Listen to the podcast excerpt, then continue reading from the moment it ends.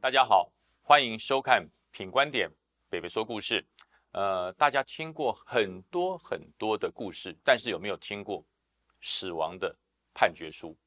哎，那不是死刑判决书哦，是直接寄一封信给你，告诉你你被判死刑了，而且你不能申诉。这是什么样的状况？在哪里会发生？这不是童话，也不是故事，更不是惊悚的故事。在阿富汗美国撤离之后，阿富汗有很多数以万计的。替美军做翻译的当地的阿富汗的居民，呃，当时美军来的时候，他们认为协助美军工作，帮美军翻译，可以获得一个非常稳定的收入，而且美军给他们的承诺是，你只要帮美军工作两年以上，当美军离开的时候，会带你们一起走。所以当时在地有很多阿富汗，他就投入了协助美军做翻译的工作。呃，那这些人其实在当时美军给他的待遇算不错，呃，不错是多少？一个月就是八千块钱台币。哦，八千块钱台币在阿富汗当时算不错，所以他们就持续的协助美军，呃，这个翻译的工作。那这些人在美军撤离的时候，呃，没有全数带走，除了那一那一架 C 幺拐上面的六百多人之外，还有很多很多的人是在机场，是在阿富汗境内，是在喀布尔滞留走不了的人。那这些人受到了什么样的待遇？这些人受到什么样的威胁？今天来告诉大家，按照美军呃提出来的一些消息，告诉我们。有一位 A 先生啊，这位 A 先生，他是从这个二零零八年开始就开始帮美军做翻译，呃，帮美军翻译的时间超过了十年以上。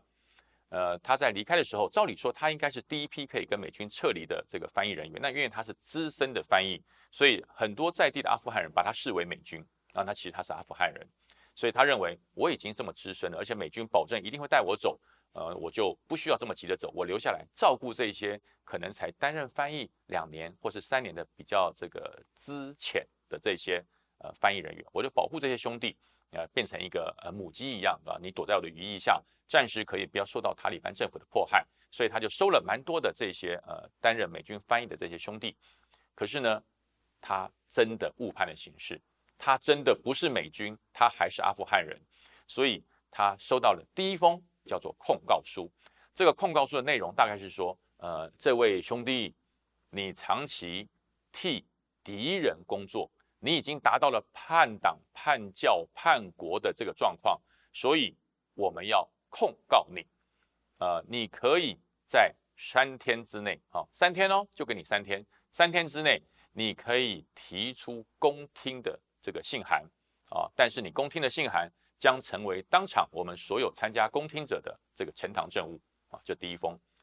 那这位 A 先生收到之后，他当然很紧张，一看不得了啦，这是大事啊，所以他赶快把这一封信传真给美军，希望美军赶快来拯救他。所以美军看了之后，心想还好，这只是控告，按照正常的控告程序，那至少要花个这个一两个月才会完成控告。所以呃，你先不要担心，我们来想办法。好，让这个 A 先生放心，所以 A 先生就心想：这这放不了心啊，这不能等啊啊！可是美军说不会，既然他发控告函给你，表示要走法律程序啊，你可以再稍待一下。后来不到三天，其实两天后，他就收到了第二封信。第二封信就不是控告信，叫做警告信。A 先生，你不但没有提出听证的资料，而且你还把我们的控告书送给了敌人。所以你这已经严重的违反了通敌的罪嫌啊！我们的神不会原谅你，我们的国家不会原谅你，这是最后的警告。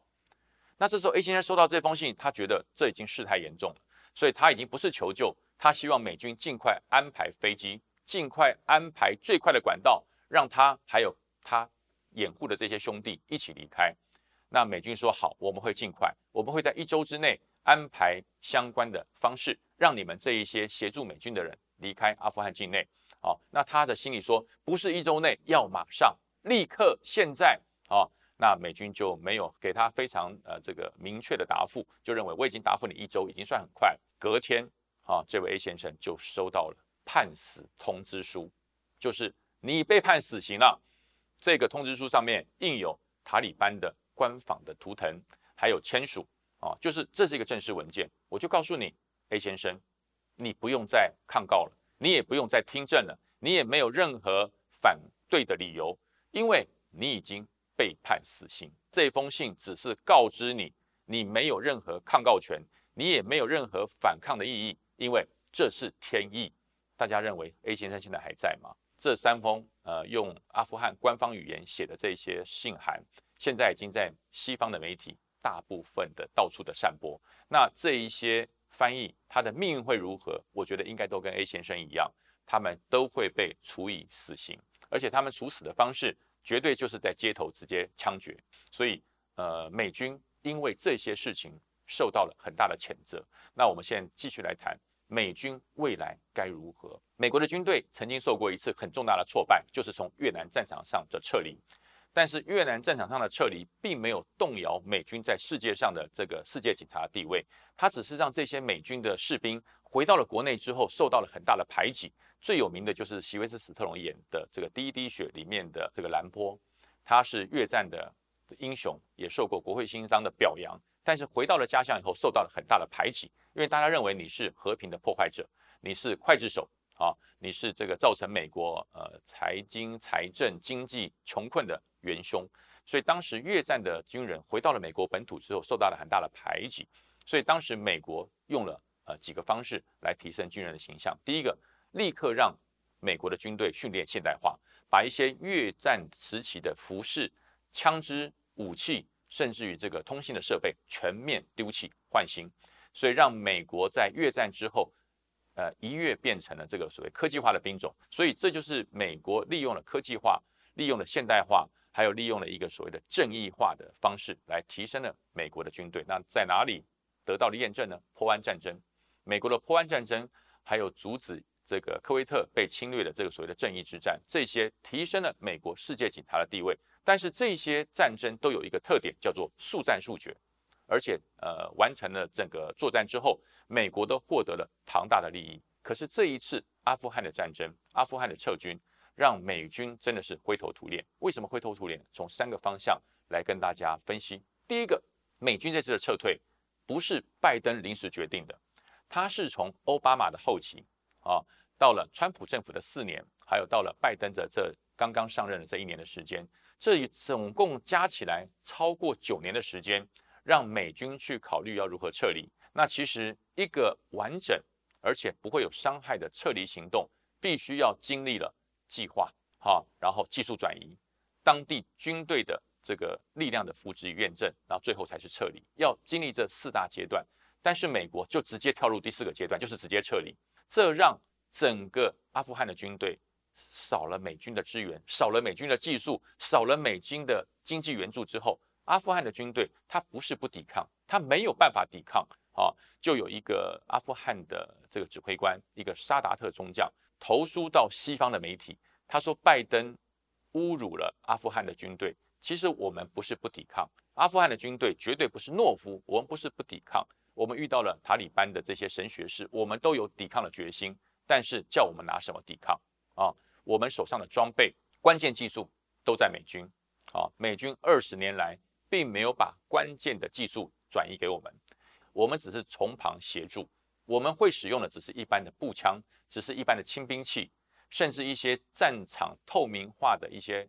器仪器器材，都不是由我们操作。也就是所谓的征收雷达、所谓的平面雷达，还有一些呃像在生物辨识器的一些呃超高科技的东西，都是由美军亲自来操作。你没有移交给我们，没有把技术转移给我们，所以对于阿富汗的士兵，他是从一个高科技的部队一下掉下来，变得跟塔利班一样游击队，他只是穿了美军装备的游击队而已。所以这一些士兵，他们心中的焦虑，还有他们心中的这个精神武装，一夕之间因为美军突然的撤离而崩溃，所以无法作战。啊，所以这个美军撤离的仓促草率，造成了阿富汗的这个部队士气。跟战斗能力崩溃，这是第一个问题。第二个问题就是它没有分阶段。美军啊，从这个奥巴马时代就开始决定要慢慢的撤军，可是呢都没有下决心。呃，这些军队